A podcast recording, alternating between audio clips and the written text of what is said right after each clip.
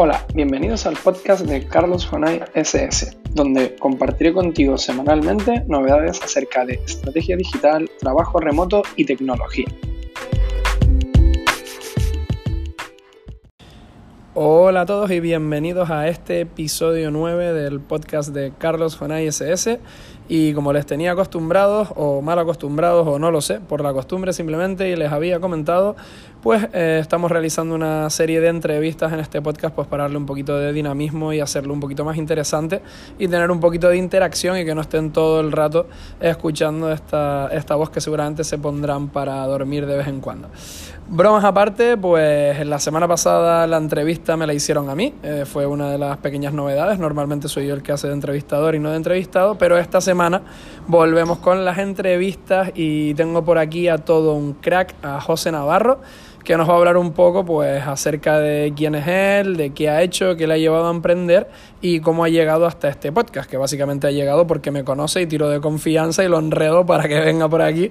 Pero bueno, eh, nos contará un poco eh, cómo, ha, llegado a la figura que tiene actualmente en el mundo del emprendimiento y nada, sin más, vamos con la entrevista.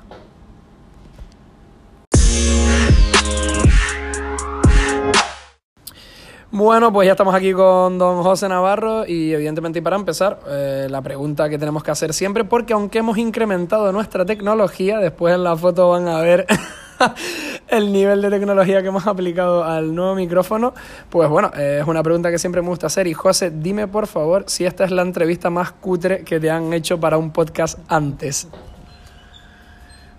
¿Es la más cutre o la más diferente? Lo podemos llamar de, de la manera que quieres.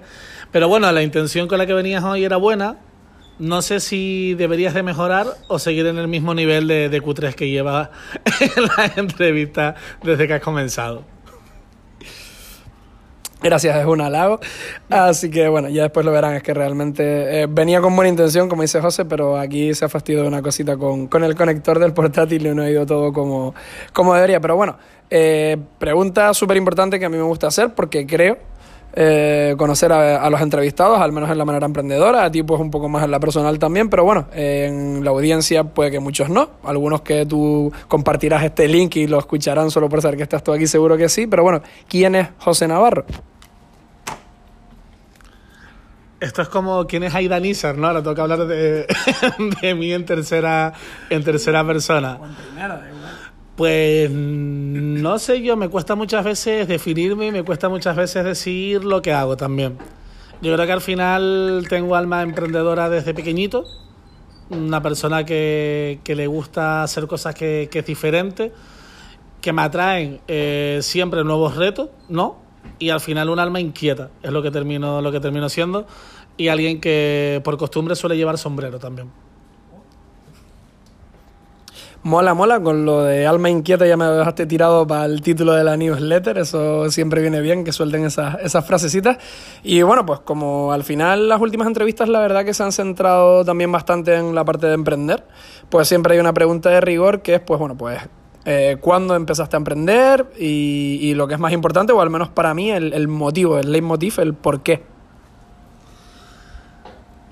Pues suelo contestar siempre lo mismo también. Y digo que cuando, bueno, empecé a emprender desde chiquitito, ¿no? O sea, al final, no, desde que tengo uso de razón, eh, estoy buscándole negocio a las cosas. Desde vender dibujos en Navidades para que lo colgaran por las paredes del edificio, aprovechar que de pequeño venía al estadio con mi padre y venderle a los del Colegio del Sur las fotos del Barcelona o del Madrid, super cutres sacadas, pero bueno, se los vendía mi padre me negó alguna vez que otra algún negocio que se me ocurría, como ir al rastro a vender pulseras y demás. Así que siempre he estado eh, buscando negocio, buscando cómo poder eh, buscarme la vida. Yo al final no me llamo emprendedor, me llamo buscavida. Eh, decidí estudiar la carrera de empresariales y cuando terminé justo la carrera de empresariales, cuando me introduje en el mundo de las startups, ¿no? Vi un evento que se llamaba Startup Weekend me atrajo la verdad por cómo era y una vez que empecé a conocer el mundillo este con todas las metodologías ágiles y demás, pues en algo es lo que me he ido enfocando y en lo que me estoy dirigiendo en, en el día de hoy. Genial, genial, todo un camino por delante. No, no, está bien, eso de, tener emprendimiento desde pequeño, yo la verdad que no me surgió de pequeño, me surgió de mayor, pero siempre es bueno tener y, y doy fe de que se mueve bastante, intenta sacarle bastante negocio a, a, todas las cosas, así que doy, doy fe, doy fe de ello.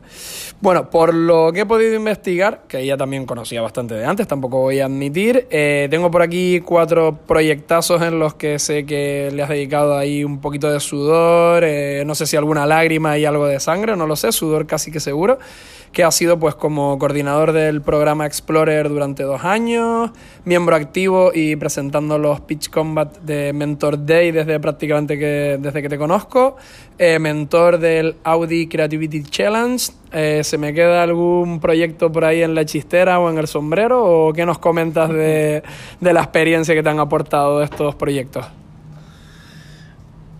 Pues sí, al final todo me ha ido saliendo como de, rebote, ¿no?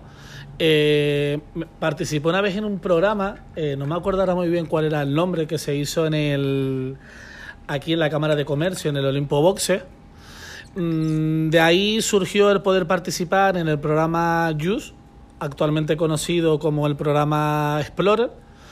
En esa primera edición fue cuando se creó la aceleradora Mentor Day, al final pues llevo desde los inicios y el otro día recordando van a ser ya en marzo 50 ediciones, 50 ediciones que llevo presentando eh, el evento, así que en total casi que, que cinco años y bueno, con un proyecto al final que, que, viene a ser un proyecto emprendedor también, porque desde como empezó eh, Mentor de ya como es a día de hoy, pues, pues ha cambiado mucho, se ha equivocado en muchas cosas, han probado y al final la vida de, de una startup.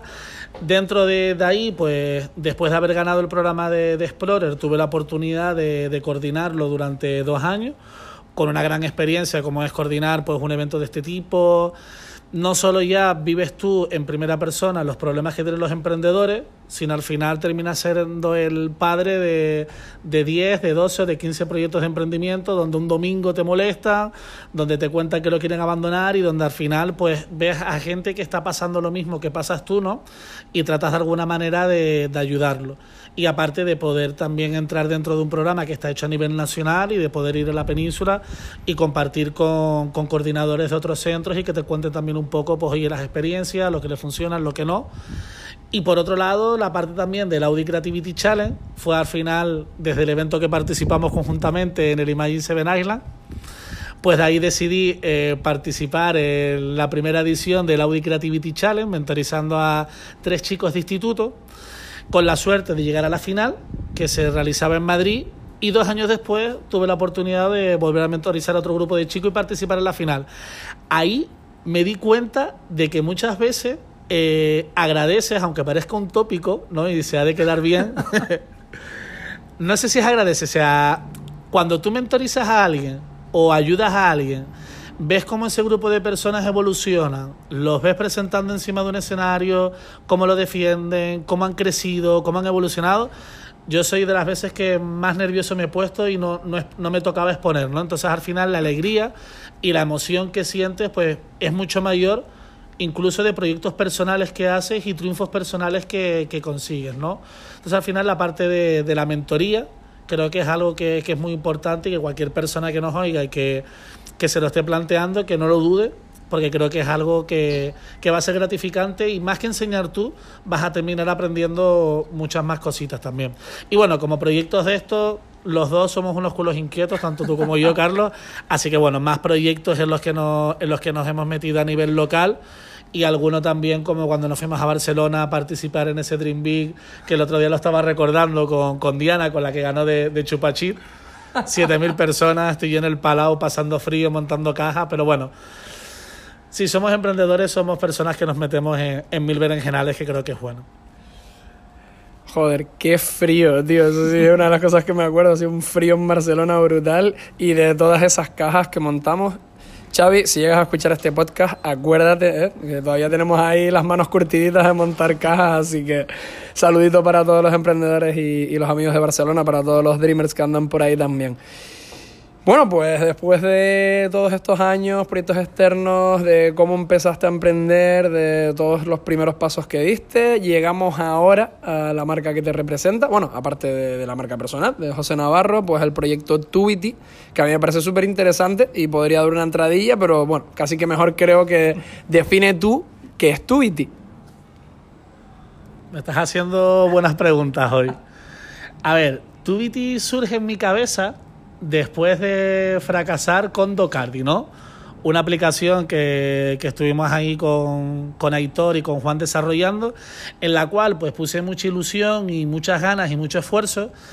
Y cuando decidimos que esa aplicación ya no iba a continuar para adelante, pues a mí hubo algo dentro que se me movió y me dejó sin ganas durante más de un año de meterme en ningún proyecto de, emprendimiento. Entonces me venía gente a hablar y me contaban las ideas y me decían que me metiera y le decía, sí, sí, o sea, haz lo que tú quieras, pero no quiero ir a hablar de aplicaciones, creo que las eliminé del móvil todas, ¿sabes?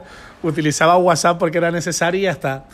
Entonces ahí empecé a darle vuelta y entendí que muchas veces se nos trata de, de vender, no creo que lo hagan a maldad, pero con toda la crisis se trata de vender de que tenemos que, para ser emprendedores y triunfar, montar aplicaciones como Facebook Instagram, ¿no?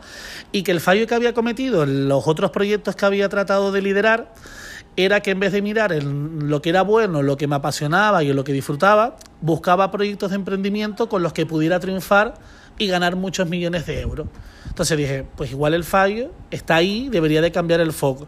Hice una especie de análisis de, oye, para mí en lo que soy bueno, qué es lo que me gusta, en qué es lo que disfruto y ahí traté o trato ¿no? de crear una especie de centro de creatividad, fábrica de innovación, como, como lo quieran llamar, donde lo que trato por un lado es en la parte educativa ayudar al profesorado y al alumnado en temas relacionados con creatividad y emprendimiento e innovación, obvio, y por otro lado trato de ayudar a las empresas pues a generar soluciones a los diferentes retos que puedan tener utilizando pues elementos de la gamificación, elementos de la innovación abierta.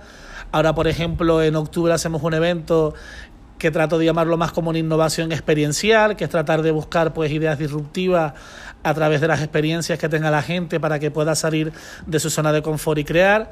Y un poco por ahí es por la línea en lo que quiero que vaya Tubity. La realidad final, pues que llevo un año y medio donde trato de descubrir hacia qué es lo que me tengo que focalizar, que todavía no lo he descubierto. Hay muchas cosas que me estimulan, hay muchas cosas diferentes que hago, pero no hay una frase que defina lo que puede ser Tubity, a no ser que le preguntes a mi madre y te diga eso que tú haces. Que yo digo, oye mamá, lo has definido muy bien. Sí, la verdad que es una, una, de las frases con las que nos reconocen a, a muchos que nos metemos así en muchos fregados y en muchos aleos al mismo tiempo. Eh, bueno, está bien, eh, tantear, sobre todo hacer cosas que te apasionan al final y si te traen algo de dinero, pues mejor que mejor, siempre está, nunca está, está de más. Eh, Tubity, tubity.es, ¿vale? Ahí pueden encontrar más información acerca de algunas de las cosas que está haciendo Tubity, al menos por el momento. Y bueno, pues la pregunta así para cerrar un poco este bloque más vinculado con el emprendimiento antes de que tengas un pequeño microespacio para venderte, que sé que a ti venderte te encanta, o vender cosas por lo menos, es... Eh, ya aprovechaste, hablaste de Twitter, no comentaste así, no sé si algo de futuro o no, alguna cosita más que tengas guardada en el sombrero a corto plazo, a corto medio plazo y que quieras compartir con nosotros, estos secretillos así que molan, coño, y así pongo alguna cosita secreta en el podcast para venderlo un poquito, ¿sabes? Pues mira, algo así secreto. Bueno, el otro día estaba hablando con, con Javier Sobrín, un amigo de, de, la República Checa. Y bueno, de Croacia, perdón. Que tengo uno en la República Checa, en Praga, y otro de, en Croacia. Y nada, lanzamos una especie de ebook que sirve para que los padres puedan trabajar todo lo que viene refiriéndose a la actitud emprendedora con los niños, ¿no? No solo que los enseña a montar empresas, sino la parte de comunicación, creatividad, algo de finanzas. Y ahí lanzamos una especie de landing page, hicimos una campañita por Google, funcionó bastante bien. Y ahí estamos ahora a ver si conseguimos en un mes, mes y medio, poder terminar de escribir el, ebook y empezar a, a, sacarlo, ¿no? Y que de alguna manera pues podamos empezar también a generar eso que se llama ingresos pasivos y así igual en un futuro puedo ser nómada digital del todo, porque me podré mover más por el mundo teniendo esos ingresos pasivos asegurados. Pero en eso es en lo que estoy ahora, que no se lo he contado a nadie ni lo he puesto, sino intentamos hacer una prueba que fuera lo más objetiva posible y tratando de hacer esa campaña de marketing real para conseguir pues una respuesta de, de, futuros clientes reales también. Como dato, este tipo de contenido no funciona mejor en Sudamérica que, que aquí en España. Tuvo mejor, mejor índice de respuesta en Sudamérica. Pues genial, genial. O sea, sí, estoy de acuerdo contigo. A veces mmm, no sé si menospreciamos el mercado latinoamericano y tiene un tirón por ahí brutal. Y que bueno, tío, eh, que conste que ha salido el término nómada digital o trabajador remoto y yo no lo he metido, o sea, que ha salido naturalmente. Así que para que vean que, que esto es algo que está en, en, auge y que está en boca de mucha gente. Y bueno, pues para terminar, antes de, la pequeña foto finish con la nueva tecnología que hemos implementado al podcast, eh, pues simplemente nada, te dejo un pequeño espacio, te voy a hacer un 3 en 1, que es un pequeño espacio por si quieres promocionar algún próximo evento, contarnos algo que tengas ahora en marcha a corto plazo, eh, dónde podemos seguirte, dónde podemos seguirte, en redes o en newsletter que alguien se pueda suscribir o este tipo de recursos. Y si quieres, pues cierra ya pues con lo que me gusta denominar, esto se lo robé un poco a J con el tema de Fighter del hostia consejo este o, o al varios, que quieras dar en plan, pues bueno, de lo que te apetezca, sobre emprender, sobre poner un proyecto en marcha, sobre lo que quieras. ¿Vale? Esas tres cositas si quieres y ya le mandamos el cierre al podcast de hoy. Vale, anunciar cosas en marcha, pues mira, en Marcha FM. no sé si será la próxima semana, comenzaremos con el, con el programa de, de radio. No sé si mantendremos el nombre de Emprendiendo con Morro, que al final termina siendo el programa un spin-off de, del programa de Échale Morro de, de, Marcha FM, o buscaremos algún otro nombre que sea, que sea gracioso y por el cual espero tenerte dentro de, de poco por ahí.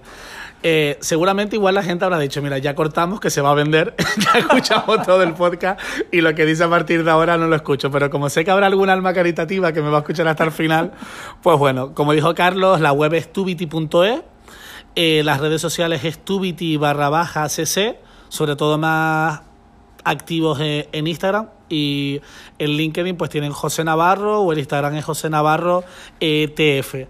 Y como próximo evento es el Open Lab que vamos a hacer junto con la Caixa dentro del Congreso de Canarias Digital. Es un evento de innovación abierta y experiencial. Son cuatro días donde vamos a tratar de reunir un grupo de gente entre 12 y 18 personas, gratuito 3.000 euros en premio para poner en marcha la idea ganadora. Se le va a desarrollar una página web, se le va a hacer un plan de marketing, se le va a mentorizar durante un año. Hay diferentes premios añadidos que van a tener también, pero creo que estos tres son los más importantes. Eh, la Caixa lanza un reto que es cómo mejorar el medio ambiente con ayuda de la digitalización y nosotros pues hemos preparado diferentes escenarios, como puede ser las Teresitas haciendo paddle surf con Anaga Experience, iremos al Forestal Park para hacer una parte de ideación encima de los árboles, estaremos en Social Maker trabajando la parte de prototipado y en el Palmetum, aquí en Santa Cruz, la parte de comunicación. Son experiencias donde tratamos sacar lo mejor de los participantes, así que cualquier persona que se quiera apuntar, el enlace es canaria-medio digital com barra Open Lab de laboratorio abierto. Resumido. Y no sé si me queda algo en el tintero. Ah, el super consejo del día, ¿no? Sí. Bueno, me voy a repetir con lo que comenté en su momento. Creo que es muy importante cuando empezamos a emprender, realmente emprender buscando qué es lo que nos apasiona, qué es lo, lo que nos gusta, qué es lo que nos quita el sueño y ser consciente de que cuando vayamos a emprender va a haber momentos que sean muy chungos, entonces si tenemos proyectos los cuales no nos apasionan, los vamos a dejar de lado al momento, así vemos gente que cada tres meses tiene un proyecto totalmente diferente, si hacemos un proyecto bajo nuestras pasiones y nuestros gustos, pues por muchas piedras que tengamos en el camino vamos a continuar y seguro que podremos tener proyectos de más éxito. Que lo importante no es hacerse millonario, sino disfrutar con lo que nosotros hagamos. Pues muchísimas gracias, José. Recuerda, lo importante no es tener millones en la cuenta, explícale eso a tu madre o a quien tenga algo de fe en el dinero. No, en serio, lo importante, si lo hemos repetido algunas veces, es evidentemente ganar dinero. Si puede ser una buena cantidad, pues mejor que mejor, pero disfrutar de, lo que estamos haciendo. Si las dos cosas son posibles, pues todo irá rodado. Pues muchísimas gracias, José, por esta pedazo de entrevista. Eh, como siempre, la publicaremos todos los miércoles, newsletter a las 8 y eh, nos escuchamos en el próximo podcast. Muchas gracias por estar ahí. Un saludo y hasta la próxima.